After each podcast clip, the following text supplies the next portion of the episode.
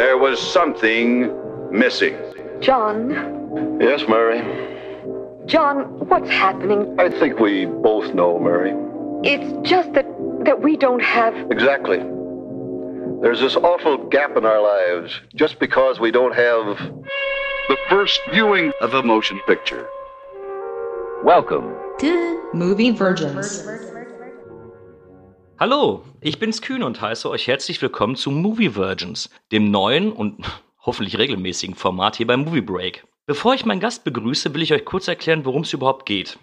In Movie Virgins werde ich mich mit Leuten unterhalten, welche große Filme, Klassiker, Kultfilme oder genretechnisch relevante Filme bis kurz vor diesem Podcast noch nie gesehen haben, warum auch immer. Ich interessiere mich hierbei besonders, warum mein Gast diesen Film vorher noch nie gesehen hat und wie die Filme heute auf diese sogenannte Movie Virgin wirken.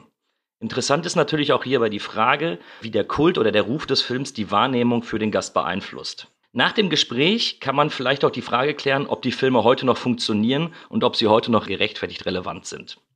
Und für die erste Folge habe ich mir einen ganz besonderen Film ge- ausgesucht und auch einen ganz besonderen Gast eingeladen. Ich darf hier herzlichst Miriam begrüßen. Hi Miriam. Hi, ähm, ihr kennt mich vielleicht schon von Movie Break. Da schreibe ich äh, als Furuha auch Kritiken und war auch schon bei einigen Podcasts dabei. Und ähm, ein Random Fact von mir, ich war mal die zehntausendste Besucherin in einem Aquarium. okay. Ich stand in der Zeitung, das war mein Moment, das war wow. Ja, man sagt ja auch, jeder Mensch hat seine 15 Minuten Ruhm. Wäre natürlich blöd, wenn das deine 15 Minuten waren. Ja, da gab's, da gab's so ein Ticket geschenkt und so eine Muschel, die man sich dann, dann so ans Ohr halten. Also egal, egal ja. Ja, aber Aquarium ist ein ganz gutes Stichwort, denn du hast einen ganz besonderen Film mitgebracht, den du eben bis vorgestern noch nicht gesehen hast. Der Film zählt nicht nur zum, ja, er hat das Blockbuster-Kino damals eingeläutet und zählt für viele als einer der besten Filme aller Zeiten. Und für mich ist es auch einer meiner absoluten Lieblingsfilme. Ihr könnt es euch schon denken, wir reden über den weißen Hai. There is a creature alive today who has survived millions of years of evolution without change, without passion, and without logic. It lives to kill. A mindless eating machine. It will attack and devour anything. It is as if God created the devil and gave him jaws. Roy Scheider, Robert Shaw, Richard Dreyfuss, Jaws. See it before you go swimming. 1975 von Steven Spielberg inszeniert, heute Kult. Aber was mich dann natürlich als erstes interessiert, Miriam, wieso hast du bisher den weißen Hai nie gesehen? Das ist eine sehr gute Frage. Also, ich kann es dir leider nicht beantworten. Vielleicht war ich damals noch zu jung und da war dann eher sowas wie Flipper oder war das Flipper, dieser Delfin? ja, es war, es war Flipper, ja. Und, und wie hieß dieser Orca? Der hatte doch auch einen Namen, oder? Es gibt Orca, den Killerwal, aber der hatte keinen Namen. Ach nee, okay. Ach, äh, War Free Willy, du meinst Free Willy, den mit der, ja, mit der Krummflosse. Genau. Ja, Free Willy. Ähm, ja, genau, die zwei Filme habe ich, glaube ich, damals gesehen. Und der Weiße Hai ist total an mir vorbeigegangen. Also, ja. Also es liegt jetzt auch nicht am Genre unbedingt, oder? Weil ähm, wenn man sich deine Filme wieder anguckt, du hast ja doch auch äh, Interesse an Horrorfilmen oder an älteren Filmen. Es war einfach, dass der Film dich nicht interessiert hat, oder? Ja, also ich bin ja noch nicht so alt wie du. Das heißt, ich war da noch sehr jung, als der Film. Du, ich habe den auch nicht ich im Kino gesehen. Nicht geboren. ja, ähm, ja, ich weiß tatsächlich nicht, woran das liegt. Also wahrscheinlich lief er halt nie, wenn ich gerade mal Fernsehen geschaut habe mit meiner Mutter oder so, weil die hätte das sicherlich mitgeschaut, den Film. Also sie kennt den auch. Ähm, ja, aber es liegt nicht am Genre. Vielleicht habe ich einfach nicht so eine Faszination für Haie, denn ich habe auch erst dieses Jahr zum ersten Mal die Sharknado-Filme gesehen. Also, weil mich Haie sind einfach so, mh, ich weiß, viele haben eine Faszination für diese Meerestiere, aber ich nicht so. Ich schon. Und jetzt werden viele uns auch schon hassen, weil wir in einem Podcast über den weißen Hai Sharknado erwähnt haben. Aber gut, das müssen wir jetzt einfach hinnehmen. Wir haben uns zwar im Vorfeld schon ein bisschen unterhalten, aber ich habe natürlich eine Frage aufgespart. Mhm. Ich weiß bis jetzt nicht, wie du den Film findest und deswegen, ja, ich muss die Frage stellen. Du hast ihn jetzt vor zwei Tagen das erste Mal gesehen. Wie gefällt dir der weiße Hai? Also, ich glaube, ich werde dich damit nicht enttäuschen, denn ich fand den Film gut. Er hat von mir acht von zehn Punkten bekommen. Und er war einfach auf einem sehr, sehr krassen Level. Also ich habe auch ähm, die Blu-ray geschaut und die war ja auch schon restauriert und alles und es sah fantastisch aus, also was sie da aus dem Bild rausgeholt haben. Dann natürlich die Erzähltechnik, das Tempo und auch diese Hai-Puppe, wo ich dachte, es war vielleicht auch mal ein echter Hai dabei, aber es war anscheinend nur eine Puppe. Und sonst hat mir das eigentlich alles sehr gut gefallen. Aber für mich war er weniger Horrorfilm, sondern eher so ein Adventure, so ein bisschen Indiana Jones auf dem Wasser, hatte ich das Gefühl. Weil es war irgendwie, für mich gab es nur zwei Szenen oder so, die ein bisschen beklemmt waren. Aber sonst war vor allem auch die Musik von John Williams, äh, da ähm, unterlegt worden ist, die war einfach nicht gruselig genug an vielen Stellen. Also die war dann eher so, ja komm und jetzt äh, holen wir uns den Hai und d -d -d -d -d und das war irgendwie, also ich habe nicht so ein beklemmendes Gefühl gehabt, aber ich habe auch keine Angst vor Haien. Also es ist jetzt nicht, dass ich da schreie, wenn ich die sehe. Bevor wir wirklich auf so einzelne Punkte nochmal eingehen, würde ich auch noch gerne erzählen, wie ich zu dem Film stehe. Also jeder, der schon ein paar Podcasts mit mir gehört hat, wird wissen, ich liebe Tierhorror. Und da ist natürlich der weiße Hai, ja, das Größte und vielleicht auch das Beste, was da im Genre jemals geschaffen worden ist. Ist wirklich einer meiner All-Time-Favorites. Der landet bestimmt einmal im Jahr bei mir im äh, Blu-ray-Player. Und für mich ist es eine, eine ganz klare 10 von 10. Also wie der Film die Spannung aufbaut, ähm, wie die Figuren eingeführt werden, was aus der Story alles rausgeholt wird, die, die Machart ich liebe den Film und deswegen wird es von mir wahrscheinlich auch so gut wie keinerlei Kritikpunkte geben. Dafür bist du dann zuständig. Bei mir wird es nur Lobpreisung und ähnliches geben. Mhm. Bevor wir auf, vielleicht auf ein paar einzelne Sachen eingehen, die mich einfach mal interessieren würden, wie sie auf dich gewirkt haben in, äh, jetzt bei der Erstsichtung. Mhm. Vielleicht so ein paar Fragen vorab. Also er ist einfach der Genrebegründer. Es ist popkulturell vielleicht einer der Beka oder mit einer der bekanntesten Filme. Glaubst du, das ist gerechtfertigt jetzt, wo du ihn gesehen hast? Also kannst du diesen Hype verstehen? Mhm, absolut. Also ich habe auch schon Klassiker gesehen, wo ich mir dachte, so, die haben für mich einfach, ein, sie wirken auf mich nicht so wie auf andere Leute, aber der weiße Hai war wirklich, da dachte ich mir so, ja, ich verstehe, wo das herkommt und halt dieser Tierhorror. Es ist nicht stumpfer Tierhorror, wie, keine Ahnung, ich habe neulich, ich habe letztes Jahr so einen Film gesehen, der hieß Boah, da ging es um so einen Oh, Keiler oh. und der war halt einfach, der war richtig trash, obwohl die Puppe sehr cool aussah von diesem Keiler. Aber das ist halt ein total anderes Level, weil dieser Tierhorror, der verwebt halt auch noch gutes äh, Storytelling und auch ähm, Character Development und wie die Charaktere auch, wie gesagt, eingeführt werden, wie du schon erwähnt hast, das ist einfach alles auf einem sehr hohen Level. Also Spielberg wusste da, was er tut. Und das merkt man dem Film auch an und ist dann gleichzeitig auch mehr involviert, als wenn das jetzt irgendwie Person A, B, C sind. Und da ist es mir egal, ob die jetzt absaufen oder gefressen werden. Versuch dich mal zurückerinnern vor drei Tagen. Mhm. Du hast. Also eigentlich habe ich den gestern geschaut. Entschuldigung. Dann versuch dich äh, zurückzuerinnern in eine ferne Vergangenheit vor, vor zwei Tagen.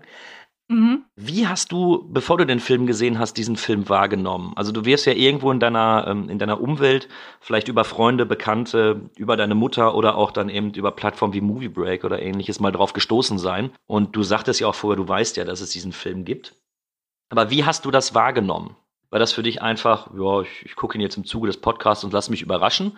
Oder ist das eher so ein, so ein Gefühl gewesen, so ja, würde ich mir schon gerne mal angucken, aber es hat bisher einfach nicht gepasst? war eher das Letztere, dass ich den schon gerne sehen wollen würde, aber nicht so sehr, dass ich mich jetzt wirklich aktiv um eine Blu-ray-Scheibe bemühe oder so. Und dann habe ich mir den jetzt ähm, einfach ausgeliehen bei einem Kumpel und konnte den dann jetzt schauen. Und vorher wusste ich halt nur ein bisschen von der Filmmusik, also dieses ikonische weiße Hai-Thema. Diese drei Töne, die es sind, ne? Mhm. Wobei ich die ganze Zeit im Kopf habe, ach, da war ich jung und das war so in, das war dieses kleine Hai, dumm, dumm, dumm, dumm.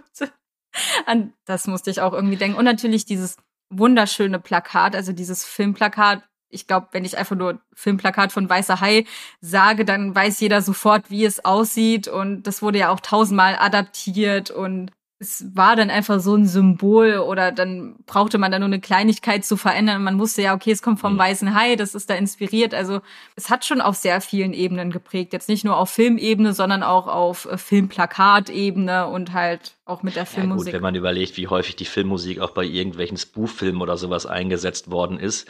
Also man, man kommt ja fast gar nicht drum herum, diese Musik im Endeffekt nicht zu kennen. Aber das kann John Williams, also das, da ist er Meister darin. Also selbst wenn jemand Harry Potter nicht gesehen hat, wenn ich dir die Harry Potter Melodie vorsumme, dann weißt Ja. du genau, ja, Ja, das ist das das Hedwigs Theme des Harry Potter oder auch Star Wars. Das ist, er kann das einfach. Er beherrscht das meisterhaft und ich glaube, das kam auch dem Film zugute. Sicherlich. Also ich, ich persönlich glaube ja einfach, dass es auch ein äh, Zusammenspiel vieler unterschiedlicher Sachen ist, warum der Film bis heute auch einmal noch so gut funktioniert. Unter anderem eben die Musik, das Storytelling und sowas.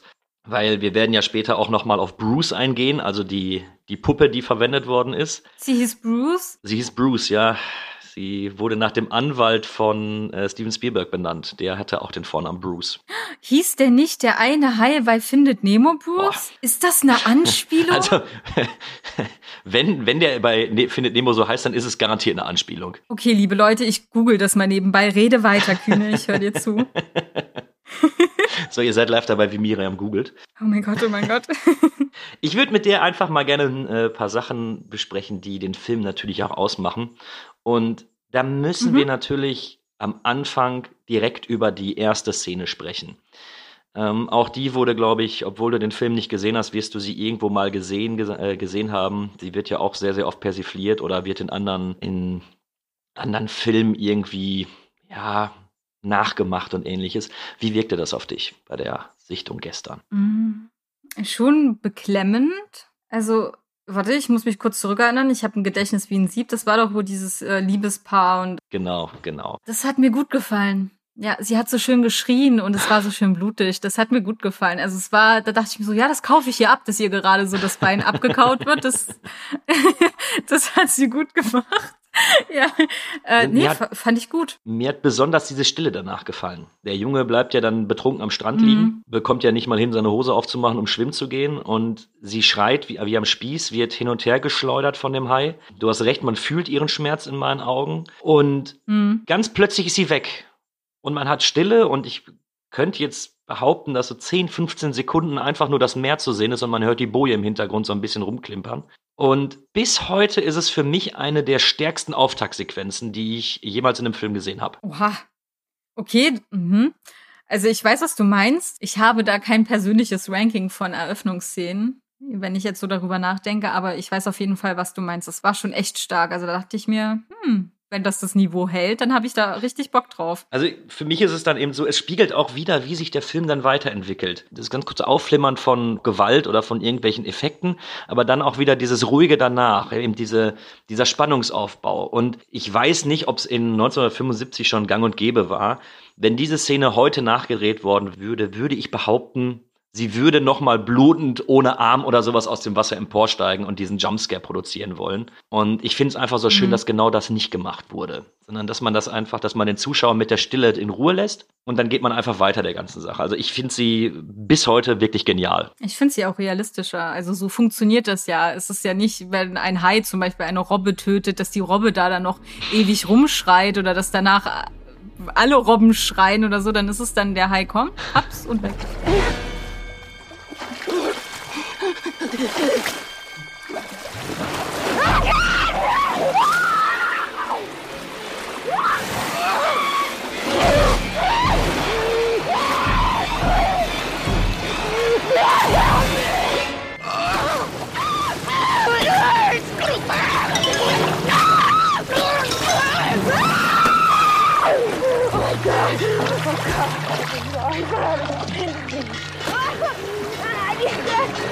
Oh my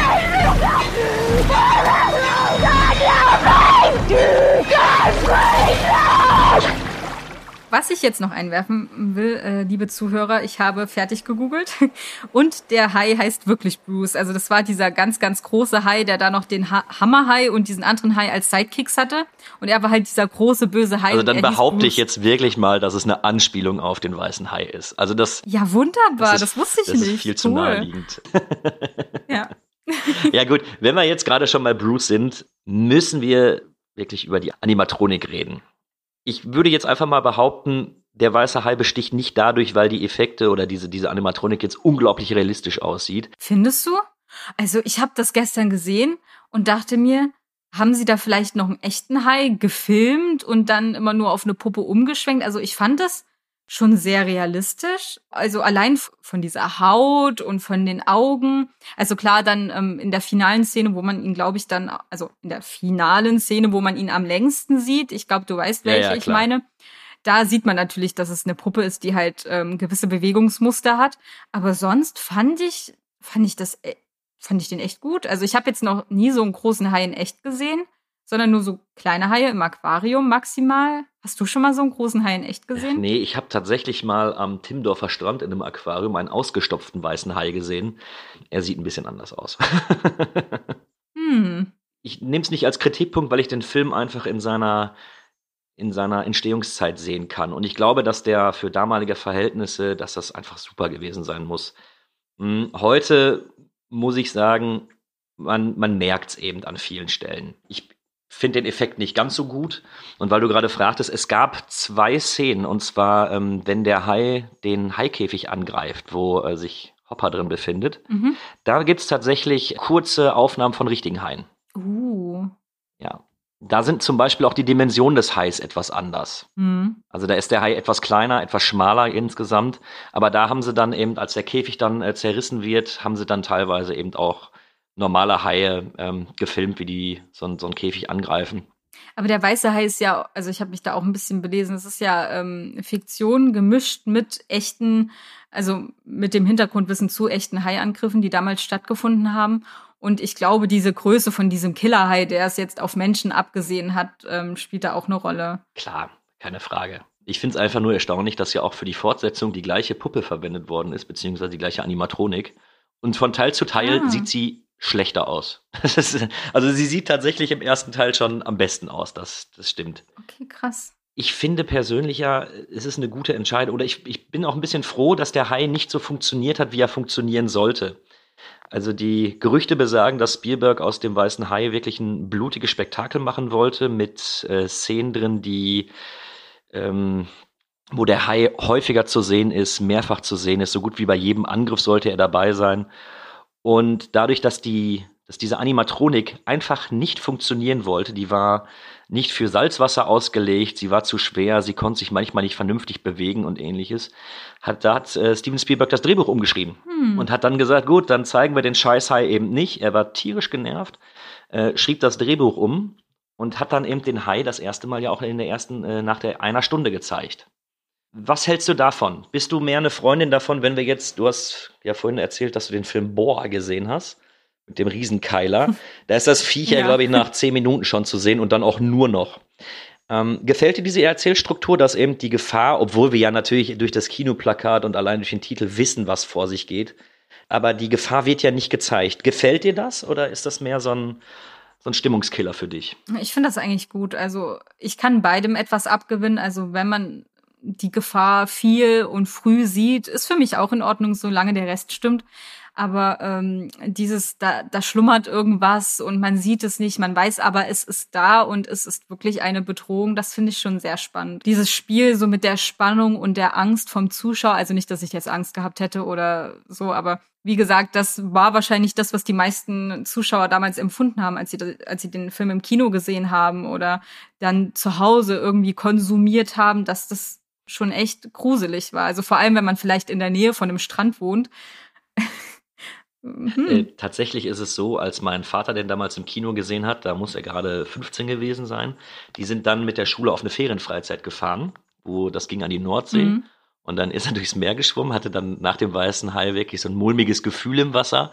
Und als ihn wirklich so eine Wasserpflanze am Fuß erwischt hat, als hat er aufgeschrien, ist rausgeschwommen und ist den ganzen Urlaub nicht mehr ins Wasser gegangen. Ich muss übrigens die Lanze für Haie brechen. Also Haie sind nicht so schlimm, wie der Film es darstellen möchte, weil Haie sind eigentlich, ich würde sie nicht friedfertig bezeichnen, aber Menschen stehen eigentlich nicht auf ihrem Speiseplan und wenn dann irgendein Surfer angegriffen wird oder so, dann wird er meistens ähm, von der Silhouette mit einer Robbe verwechselt. Ja, ich weiß nicht, ob du das gelesen hast. Der, der Autor, das Buch oder der Weiße Hai wurde ja damals von Peter Benchley geschrieben. Er sagt heute, wenn er gewusst hätte, wie mit Haien nach seinem Buch und auch nach der Verfilmung, wo er am Drehbuch mitgewirkt hat, wenn er gewusst hätte, was mit Haien danach passiert, wie die dämonisiert werden und auch gejagt werden, hätte er das Buch niemals geschrieben. Ja, das kann ich nachvollziehen. Hm. Das stört ihn bis heute, dass er im Endeffekt einen Antagonisten geschaffen hat, der real ist und der für viele eben auch als große Gefahr gesehen wird und dadurch eben auch gejagt wird und auch, glaube ich, kurz vorm Aussterben war, wenn mich nicht alles täuscht. Also jetzt der, der große weiße Hai. Hm. Aber da kann ich auch gefährliches Halbwissen haben.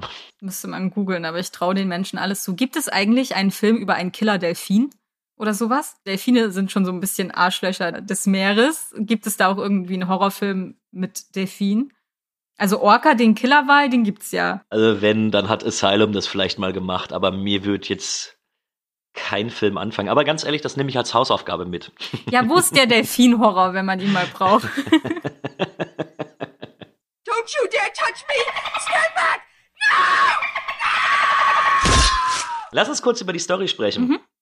Der Storyaufbau vom Weißen Hai ist ja wirklich wie heutzutage jeder Tierhorrorfilm oder jeder Film, wo irgendeine unbekannte Gefahr herrscht. Mhm. Das heißt, es passiert etwas, im Fall vom Weißen Hai wird der Strand gesperrt, es glaubt niemand, dass es etwas Böses ist oder in dem Fall, dass es der Hai ist. Es gibt einen Bürgermeister, der es besser weiß, der aufgrund des Geldes das, das alles wieder öffnet, dann kommt es dann irgendwann zur großen Katastrophe. Es wurde zigmal nachgemacht. Für Leute, die damals den Weißen Hai im Kino gesehen haben, war es eventuell was Neues oder eben noch nichts, was schon abgegrast ist. Äh, heute kann man ja nicht davon, kann man davon, dabei ja nicht von Innovation oder ähnliches sprechen. Es ist ja ein altbekanntes Muster, was schon x-mal verfilmt worden ist. Funktioniert das heute noch für dich? Nö, es hat für mich funktioniert, weil so sind halt Menschen. Also es wurde ja verheimlicht, dass, dass es da diesen Hai gibt und man wollte das dann nicht wahrhaben und dann hat man da einen kleinen Tigerhai gefangen und dann wurde gesagt, ja, das war jetzt und jetzt ist alles wieder sicher und man durfte auch diese Tourismusbranche da nicht gefährden. Das finde ich eigentlich sehr realistisch und da ist es mir eigentlich egal, ob das schon in x Filmen vorher verwendet wurde. Mhm, okay. Was, was ich ganz cool fand, dass der Hauptcharakter, dessen Namen ich vergessen habe, Brody. Brody, genau, dass der ja so wasserscheu ist. Das war ein cooler Fakt. So, da ist einer, der versucht, gegen etwas zu kämpfen, was im Wasser lebt, sozusagen. Und er ist gleichzeitig aber wasserscheu und überwindet ja dann auch diese Angst zum Wohle aller. Das fand ich eigentlich auch so ein ganz nettes Trope. Es ist ein netter Kniff eigentlich, ne? Und hat ja auch den einen oder anderen Schmunzelmoment noch hervorgerufen, ne? Also, ich, ich finde ja auch, dass es hier und da immer mal diese Momente gibt, äh, wenige, aber wo sich das dann eben von diesem knallharten Horror- oder Adventure-Film auch so ein bisschen ablöst. Ne? Auch Mhm. insbesondere, wenn man die, wenn man die Personenkonstellation auf dem, auf dem Boot nimmt. Wenn äh, Quinn Topper und äh, Brody eben den Hai jagen. Ich persönlich finde die Story auch gut. Ich finde es fast ärgerlich, dass jeder Tierhorror sich da ein bisschen drauf ausruht, dass er einfach sagt, gut, es gibt eine, es gibt hier eine Geschichte, die können wir einfach immer wieder verwenden, weil ich glaube, ich könnte jetzt aus dem Stegreif fünf Filme aufzählen, wo es ganz genau so abläuft. Mhm. Kann ich aber nicht als Kritikpunkt sehen. Und deswegen, das hatte mich einfach nur mal interessiert, wie das, wie das heute auf dich wirkt, weil ich vermute auch, dass du schon viele, viele andere Filme gesehen hast, die genau das gleiche Storykonstrukt haben. Ja, wobei äh, ich sagen muss, dass ich im Tierhorror jetzt gar nicht so bewandert bin. Also ich weiß auch gar nicht, wo das herkommt. Vielleicht, weil mir Tiere an sich nicht so viel Angst machen und ich ein großer Tierfan bin. Aber du hast natürlich recht. Also die andere Variante wäre natürlich gewesen, dass es da dann eine Meeresbiologin äh, gewesen wäre, die dann gesagt hätte, nein, wir dürfen diesen weißen Hai nicht töten. Wir brauchen ihn für irgendwelche Tests, weil dann könnten wir mehr über weiße Haie erfahren. Und dann versucht sie den Hai zu retten, während ihr Gegenspieler oder ihr Partner dann in dem Sinne äh, den weißen Hai töten will und so. Also das Oh ja, das hätte nur noch gefehlt. Dann hätten wir wirklich so, so einen klassischen, das wäre der klassische Tierhorror. Ja. Wir haben gerade über, oder ich habe gerade über die drei Personen auf dem Boot gesprochen. Mhm. Ähm, für mich sind sie elementar für den Film, weil die Rollen in meinen Augen super besetzt sind und die doch drei unterschiedlichen Personen auch wunderbar funktionieren. Wie, wie ging es dir dabei? Hm, Also ich fand, die haben super miteinander harmoniert. Also es hat sich alles sehr natürlich angefühlt, weil oft ist es ja so, dass die Dialoge in solchen Tierhorrorfilmen dann ein bisschen gestelzt wirken. Aber das war halt, ich habe diesen drei Männern dann abgekauft, wenn sie da dann ein bisschen betrunken saßen und angefangen haben zu singen. Und dann hat der, äh, der äh, Quint? Nee, wie, wie hieß er? Du meinst den, den alten Seebär, das war Quint. Ja, Quint, genau. Wenn er dann erzählt, wie er da damals im Krieg und dann haben sie die Hiroshima-Bombe und super, super Oh. Szene, also auch so gut, äh, so gut erzählt, so gut, also total, man brauchte keine Bilder. Das war einfach schon durch Ja. seine Worte, durch seine Erzählung so bildlich.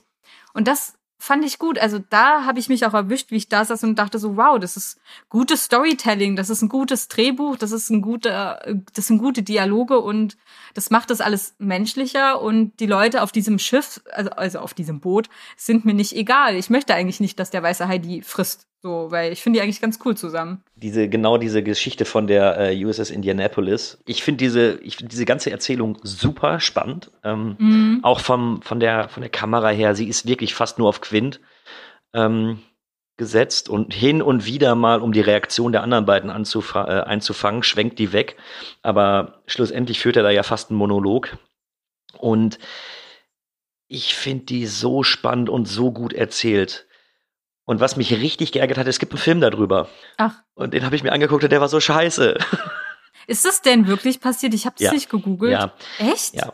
Aber es ist, es ist nicht so, dass bei der, ähm, was ein bisschen dazu gedichtet worden ist, ist die Tatsache, dass die Haie alle gefressen hätten. Aber natürlich, die Indianapolis hat damals die Hiroshima-Bombe abgeliefert. Die wurde abgeschossen, die Männer mussten alle ins Wasser und von diesen 1100, glaube ich, die ins Wasser gegangen sind, haben 300 nur überlebt, ja. Das ist tatsächlich passiert. Und hin und wieder soll auch ein Hai eben äh, den einen oder anderen gefressen haben. Aber die Berichte sagen eigentlich auch, dass die meisten, die dann tot im Wasser gefunden worden sind, schon durch die Explosion äh, gestorben sind oder durch Dehydrierung. Also es ist nicht so, dass die Haie dann da die, die 800 Leute dann da gefressen haben. Hm. Aber ja, das ist, das ist tatsächlich wirklich passiert. Ach krass. Mir fällt noch so ein anderer Film ein mit einem ähm, mit einem Hai, den habe ich damals geschaut, Soul Surfer. Da geht es um ähm, so eine Surferin, die damals ihren Arm verloren hat bei einem Haiangriff und die dann mit einem Arm weiter surft und da auch Preise gewinnt und so. Und das war auch sehr emotional. Und da gab es halt auch diese Szene, wo ihr halt der Arm abgebissen wird, weil sie mit einer Robbe verwechselt wird. Da war das dann aber nicht so dämoni dämonisierend mit dem Hai. Also da hat sie dann auch gesagt, dass der Hai hat das ja nicht böswillig getan und so. Aber da muss ich gerade dran denken. Den habe ich auch gesehen. Das ist vielleicht ein gutes, Stich, äh, ein gutes Stichwort. Ich finde, der einzige große Fehler, den der äh, Film hat, ist diese Dämonisierung. Gerade eben, wenn der Hai den dann nachschwimmt und die im Endeffekt verfolgt und jagt und ähnliches. Mhm. So agiert ein Hai nicht. Und das wäre wirklich das Einzige, was ich dem Film ankreiden würde. Aber wie ist es denn bei dir? Wo, wo siehst du denn die, die Schwachpunkte des Filmes?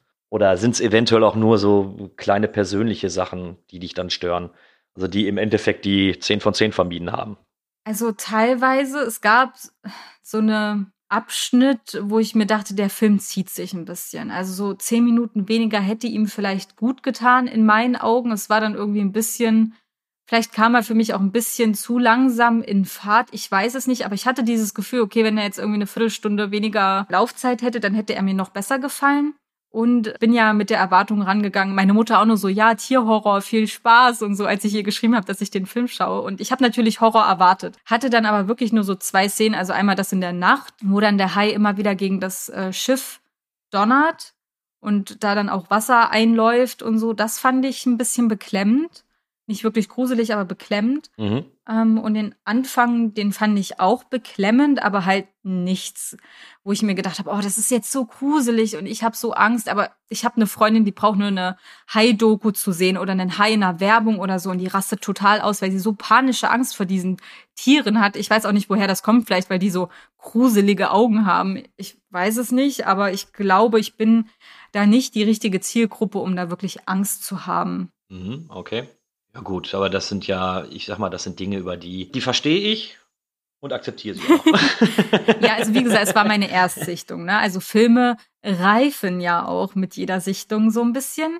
Äh, Also vor allem gute Filme, also schlechte Filme, davon reden wir jetzt nicht. Aber gute Filme reifen ja auch und gefallen einem dann vielleicht noch mal besser. Und wer weiß, wenn ich den Film noch mal in den nächsten Jährchen gucke, vielleicht gefällt er mir dann noch besser und bekommt dann eine 8,5 oder eine 9, wer weiß. Ich, ich finde es nämlich tatsächlich interessant, äh, weil du über den Spannungsaufbau gesprochen hast und eben, ob es nicht besser gewesen wäre, den, den Film irgendwie zehn Minuten oder so zu kürzen. Ähm, genau das finde ich nicht. Okay. Das ist natürlich meine persönliche Meinung und ich sagte im Vorfeld schon, bei mir wird wahrscheinlich auch nur gelobpreist bei dem Film. Fanboy. Aber sowas von, rat mal, wer zwei weiße T-Shirts zu Hause hat. mir gefällt das. Also mir gefällt wirklich die, diese Tatsache, dass ich eine ähm, etwas ruhigere Erzählung am Anfang habe, weil die in meinen Augen auch notwendig ist, um mit den Charakteren ein bisschen mehr mitzufiebern. Hm.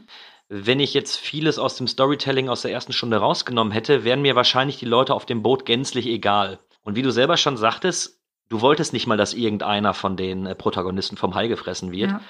Und ich glaube, das ist nur dadurch möglich, dass der sich eben ein bisschen mehr Zeit lässt. Und in meinen Augen ist es auch so, dass er immer, immer dann, wenn gerade dieser Moment kommt, so, so, ah, jetzt, jetzt könntet ihr noch mal ein bisschen mehr machen, Hm. wird auch immer wieder eine Szene eingestreut, die ich ziemlich gut finde oder die eben das Ganze noch mal rausnimmt. Äh, Wir haben den starken Anfang, dann haben wir wieder ein bisschen Exposition über die Charaktere.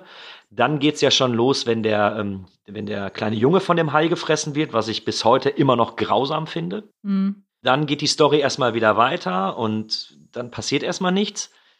Dann ist es ja mit dem Hai, der gefangen wird und äh, Hopper und Brody finden ja das alte Boot, wo die dann noch, wo der Kopf noch rauskommt und Ah, ja. übrigens ein Moment, wo ich mich immer wieder erschrecke. Ich weiß nicht warum, ich weiß, dass der Kopf da rauskullert, aber genau in dem Moment erschrecke ich mich jedes Mal wieder. Und dann, wenn es dann wieder so ein bisschen dahin geht, so, ja, ja, hm, gibt's den Hai, den gibt's doch nicht, wir haben ihn gefangen, bla bla bla, habe ich ja, hat man ja schon das, wenn der Mann von den Kindern gefressen wird, was ich damals unglaublich fand. Also diese, diese Szene, wenn der Hai seitlich ankommt, ihn, ihn packt, er taucht noch einmal kurz auf, am Bluten, am Schreien und dann taucht Mhm. dieses Bein auf den Boden.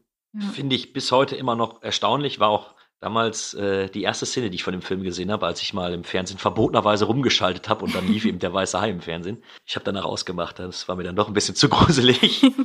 Und dann, gut, die letzte Stunde auf dem Boot, darüber müssen wir nicht sprechen. Das ist äh, für mich Spannungskino par excellence, also besser geht's fast nicht. Und deswegen ist es für mich so, dass diese Längen, ich, ich kann es nachvollziehen, Hm. aber für mich sind sie notwendig. Für mich sind sie einfach insofern notwendig, dass die, dass ich so die Charaktere kennenlerne, lieben lerne, aber auch verstehe. Ich weiß, warum sie so handeln, wie sie handeln.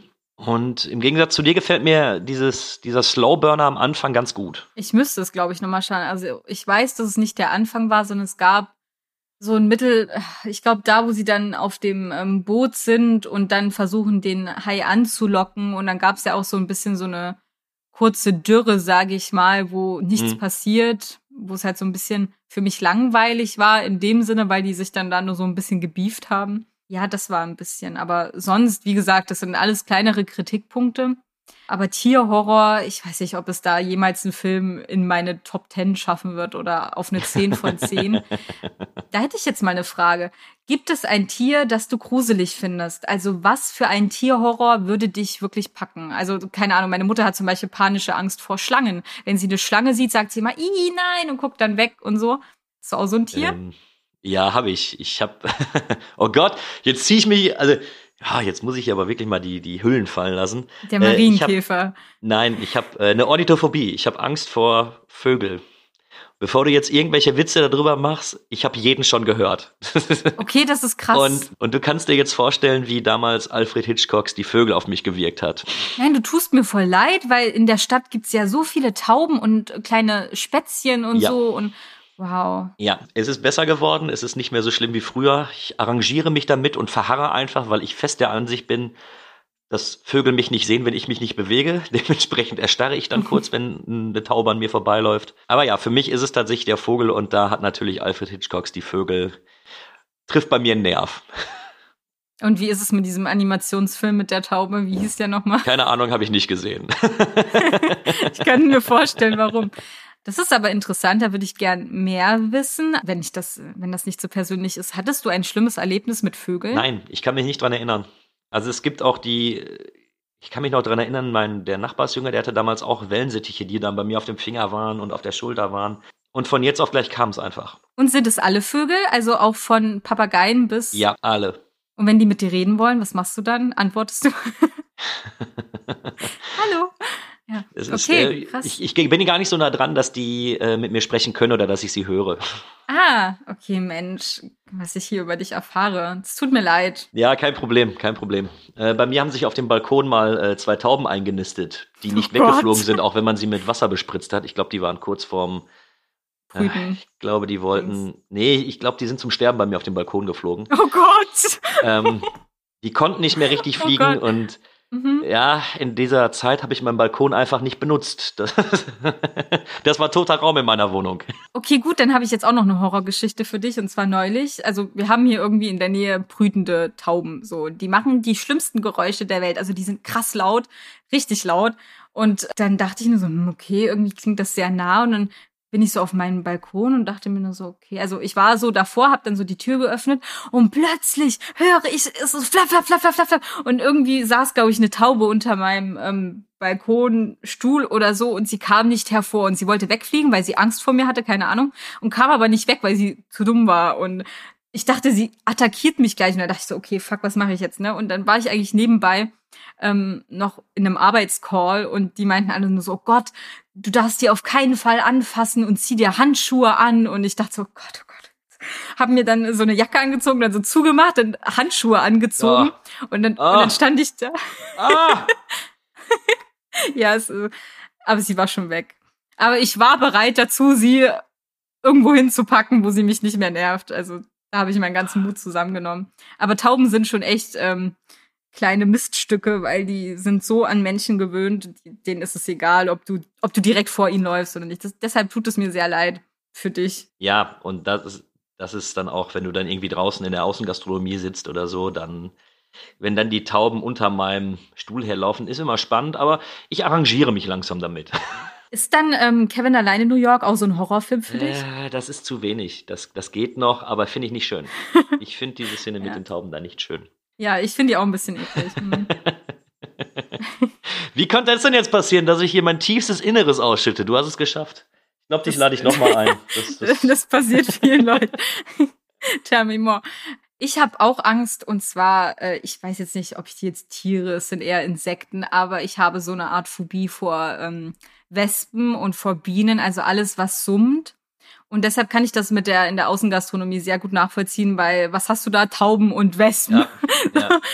Ich, ich, Also ich glaube, wir sollten nicht zusammen ich, ich essen wollte gerade sagen, äh, wenn wir uns irgendwann mal privat mal treffen sollten, dann äh, gehen wir nicht irgendwo essen, wo wir draußen sitzen, weil das wäre dann kein Ja, angenehmes. Gespräch, glaube ich. Ja. Aber es gibt wahrscheinlich auch ein äh, Tier, also Tierhorror, Insektenhorror mit äh, Wespen Ja. oder Bienen, aber habe ich nicht Ja, gesehen. ja, es gibt, Mm-mm. es gibt einige, aber wenig gute. Ja, also google einfach mal nach diesen japanischen Monsterhornissen oder so. Die sind ja so groß wie mein Arm. Das ist echt gruselig. Das ist nicht cool. So, nach einem kurzen Abschweifer. ich möchte mit dir noch kurz über das Finale sprechen. Mhm. Quinn wird gefressen. Auf blutrünstigste Art und Weise. Der Hai springt aus dem Wasser, bringt das Boot zum Kentern und Quinn rutscht ins Maul von dem Hai. Und auf dem Quinn wird noch ein bisschen rumgekaut, was ja dann dazu führt, dass das Boot gänzlich untergeht. Brody ist alleine auf dem Schiff, äh, kann sich mit Mühe und Not noch auf so einem Turm retten, der vom Boot noch äh, aus dem Wasser rausragt. Wie hat dir das Finale gefallen? gut. Also für mich ähm, hätte Quint nicht sterben müssen. Aber es war okay. Er hatte, er hat sein Leben gelebt. Er hat uns seine krasse Hiroshima-Story erzählt, die er da überlebt hat und so. Und dann musste er, er war halt bereit. So, Die Frage, die ich mir so jedes Mal sagen. stelle, ist, ist es nicht vielleicht sogar der Tod, den Quinn sich gewünscht hätte? Also, wenn er hätte sterben müssen, wäre das, glaube ich, der, die Art und Weise gewesen, wie er hätte abtreten wollen. Ja, es ist ja eigentlich der Tod, dem er damals von der Schippe gesprungen ist. Seine ganzen äh, Freunde und Kollegen sind da gefressen worden damals von diesen Tigerhaien oder was er da erzählt hat. Und jetzt war es halt für ihn an der Reihe, mit einem Hai zu sterben. Wenn wir jetzt mal diesen philosophischen Bogen schlagen wollen, Hm, war das seine Geschichte. auch, auch schön. Gefällt mir auch gut. Ich fand es gut. Ich fand auch schön, dass das Ende einfach es war. Ich glaube, es kam noch so ein witziger Spruch mit diesem Wasserscheu. Und dann ähm, lief schon der Abspann. Dann noch mit schönen äh, Wasserbildern und ich glaube, es war sogar ein Sonnenuntergang oder Ja, Sonnenaufgang. Sonnenaufgang, Sonnenunter- Sonnenaufgang. Sonnenaufgang, genau. Das fand ich sehr, sehr schön. Also, das war ein sehr gutes Ende für diesen Film. Und damit war ich sehr zufrieden. Also, ich mag es, wenn Filme so ein bisschen abrupter enden. Also, ich hätte jetzt nicht gebraucht, wie er dann, wie dann alle komplett zu Hause dann irgendwie zwei Jahre später oder so. Ja, furchtbar, furchtbar. Es interessiert ja auch nicht so. Die Geschichte ist ja in dem Moment eigentlich zu Ende. Mich interessiert ja nicht, wie der Bürgermeister jetzt darauf reagiert, dass er seinen Strand wieder aufmachen darf oder so. Im Übrigen, wenn du ihn nochmal gucken solltest, achte auf die Jacketts von dem Bürgermeister. Ein Traum, ein Okay. Traum. Eins hässlicher als das andere. Oh, wow. Hat er auch so eine, so eine Hai-Krawatte? Nee, der hat aber Anker auf gewesen. seiner Jackettjacke. ja, ja, Oh. das, ist, das ist furchtbar. Ganz mutig. Äh, hast du noch irgendwas zum Film per se? Ich habe gleich noch zwei allgemeine Fragen an dich, aber hast du noch irgendwas, was du über den Film loswerden möchtest? Ich fand es, wie gesagt, ganz spannend, dass es dann doch kein Horror für mich war, sondern eher so ein bisschen Adventure, blutiges Adventure-mäßiges Abenteuer. Filmchen, ähm, das hat mir echt gut gefallen, weil ich schon dachte, so, ob die da jetzt wirklich die ganze Zeit auf diesen Horror pochen. Aber das fand ich so gut. Aber sonst, mm ich denke, da habe ich alles gesagt, außer du hast noch eine Frage. Du, ich könnte noch äh, stundenlang auch Filmfacts oder ähnliches da darüber erzählen, aber ich glaube, wir wollen die Zuhörer auch nicht langweilen. Aber der Film gilt natürlich irgendwo als, als Mitbegründer dieses, ganzen dieses ganzen Subgenres. Und gerechtfertigt, ja oder nein? Ja. Gut, führ das bitte aus, weil ich habe mit so einer kurzen Antwort nicht gerechnet.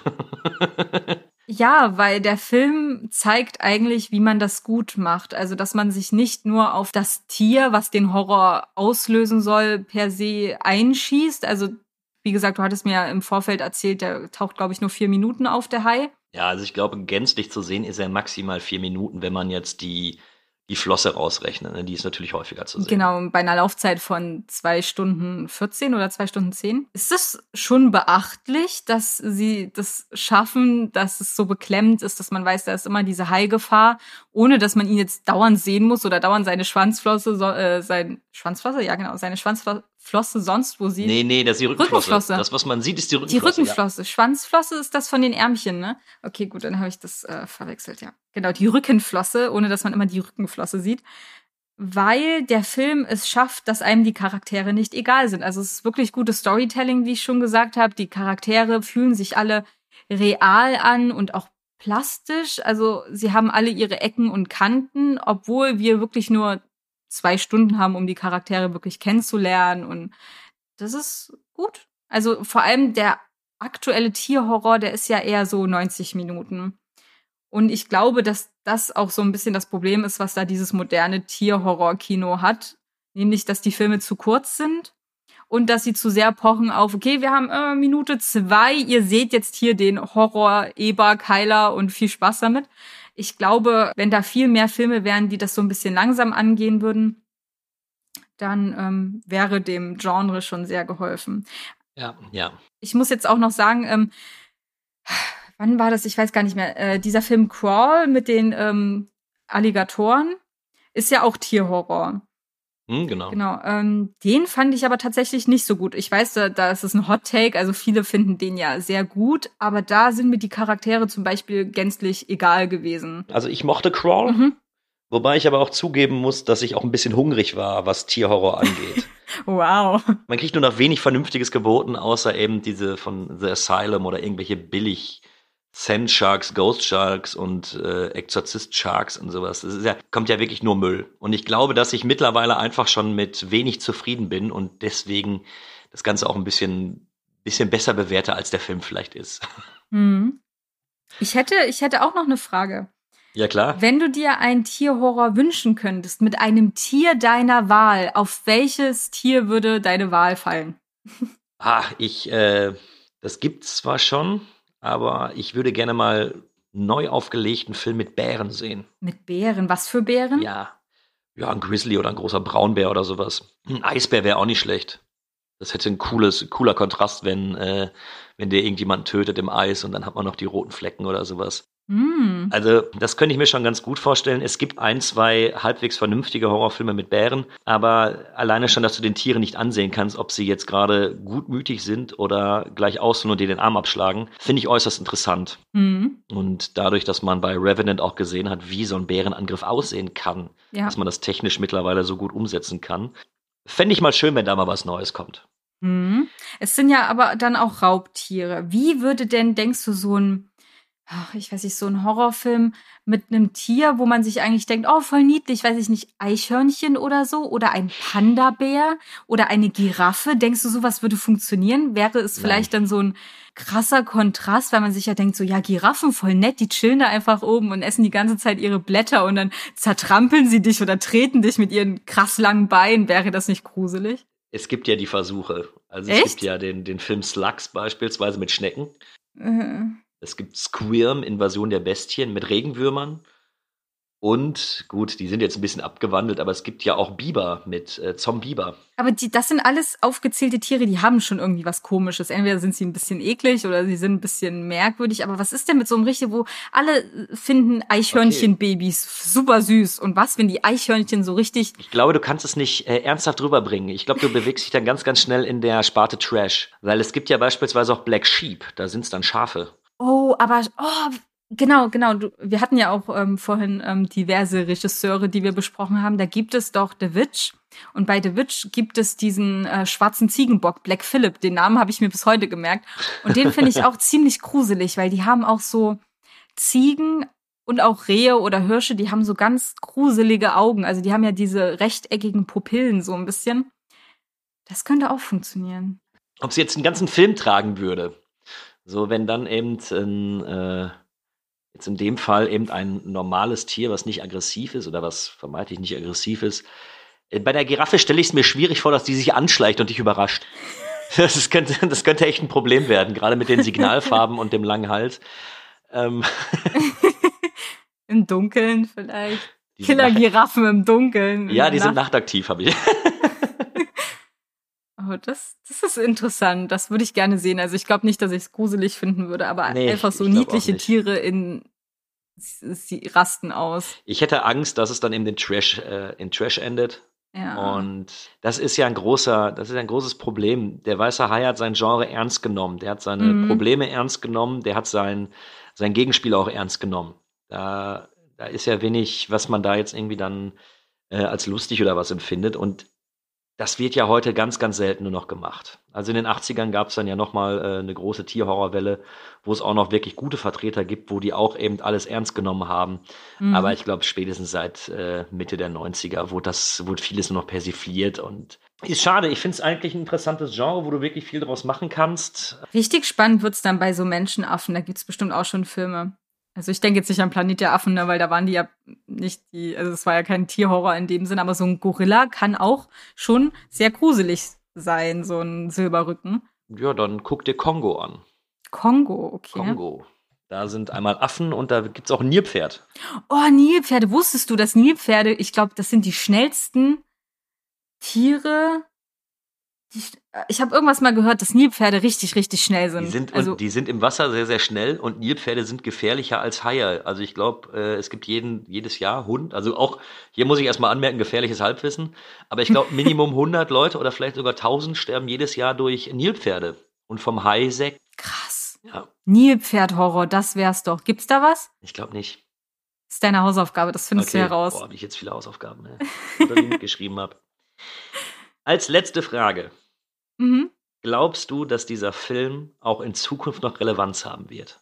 Ja, aber ich würde mal ganz mutig behaupten, nicht nur, weil wenn sich ein richtig guter Regisseur dem Genre des Tierhorrors annimmt und sich vielleicht auch der weiße Hai als Vorlage nimmt und dann vielleicht über die ähm, gefährlichen Nilpferde in irgendwelchen Dschungeln berichtet, die dann da ein ähm, indigenes Volk angreifen oder was weiß ich, das und das das dann so ein richtiger Dschungelhorror oder so. Boah, ja, das kann ich mir gut vorstellen. Also ich glaube, ähm, der weiße Hai wird für immer ein Klassiker sein, der das Genre begründet hat. Aber ich glaube, er wird auch würdige Nachfolger bekommen, die dann in einem Atemzug genannt werden. Miriam, ich bedanke mich recht herzlich bei dir. Es war sehr schön, auch wenn ich mich hier äh, ausziehen musste und jetzt die ganzen Zuhörer wissen, dass ich Angst vor Vögel habe. Es war mir wirklich eine Freude, mit dir zu sprechen. Würde mich freuen, wenn wir eventuell auch im Zuge dieses Podcast-Formats, ja gut, okay, wir haben ja schon drüber gesprochen, wir haben ja noch zwei, drei Ideen, was wir vielleicht nochmal zusammen besprechen wollen. Ähm, Freue ich mich drauf, wenn wir das einfach nochmal wiederholen könnten. War sehr angenehm. Danke für die Einladung. Also ich kann das nur zurückgeben. Ich hatte sehr viel Spaß. Mein Killer-Eichhörnchen Nilpferde und dann noch den weißen Hai dazu. Was will man mehr für einen Podcast? das stimmt. Ich wünsche dir alles Gute, freue mich auf die nächste Aufnahme und ihr Zuhörer, schön, dass ihr zugehört habt.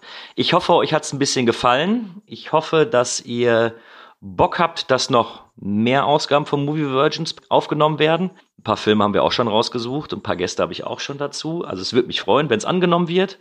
Bedanke mich fürs Zuhören. Ihr findet Movie Break auf Instagram, Twitter, Facebook. Und wie es du immer sagt, den Podcast habt ihr gefunden, also wisst ihr, wo man ihn hören kann. Ich bedanke mich fürs Zuhören. Ciao, ciao. Tschüss.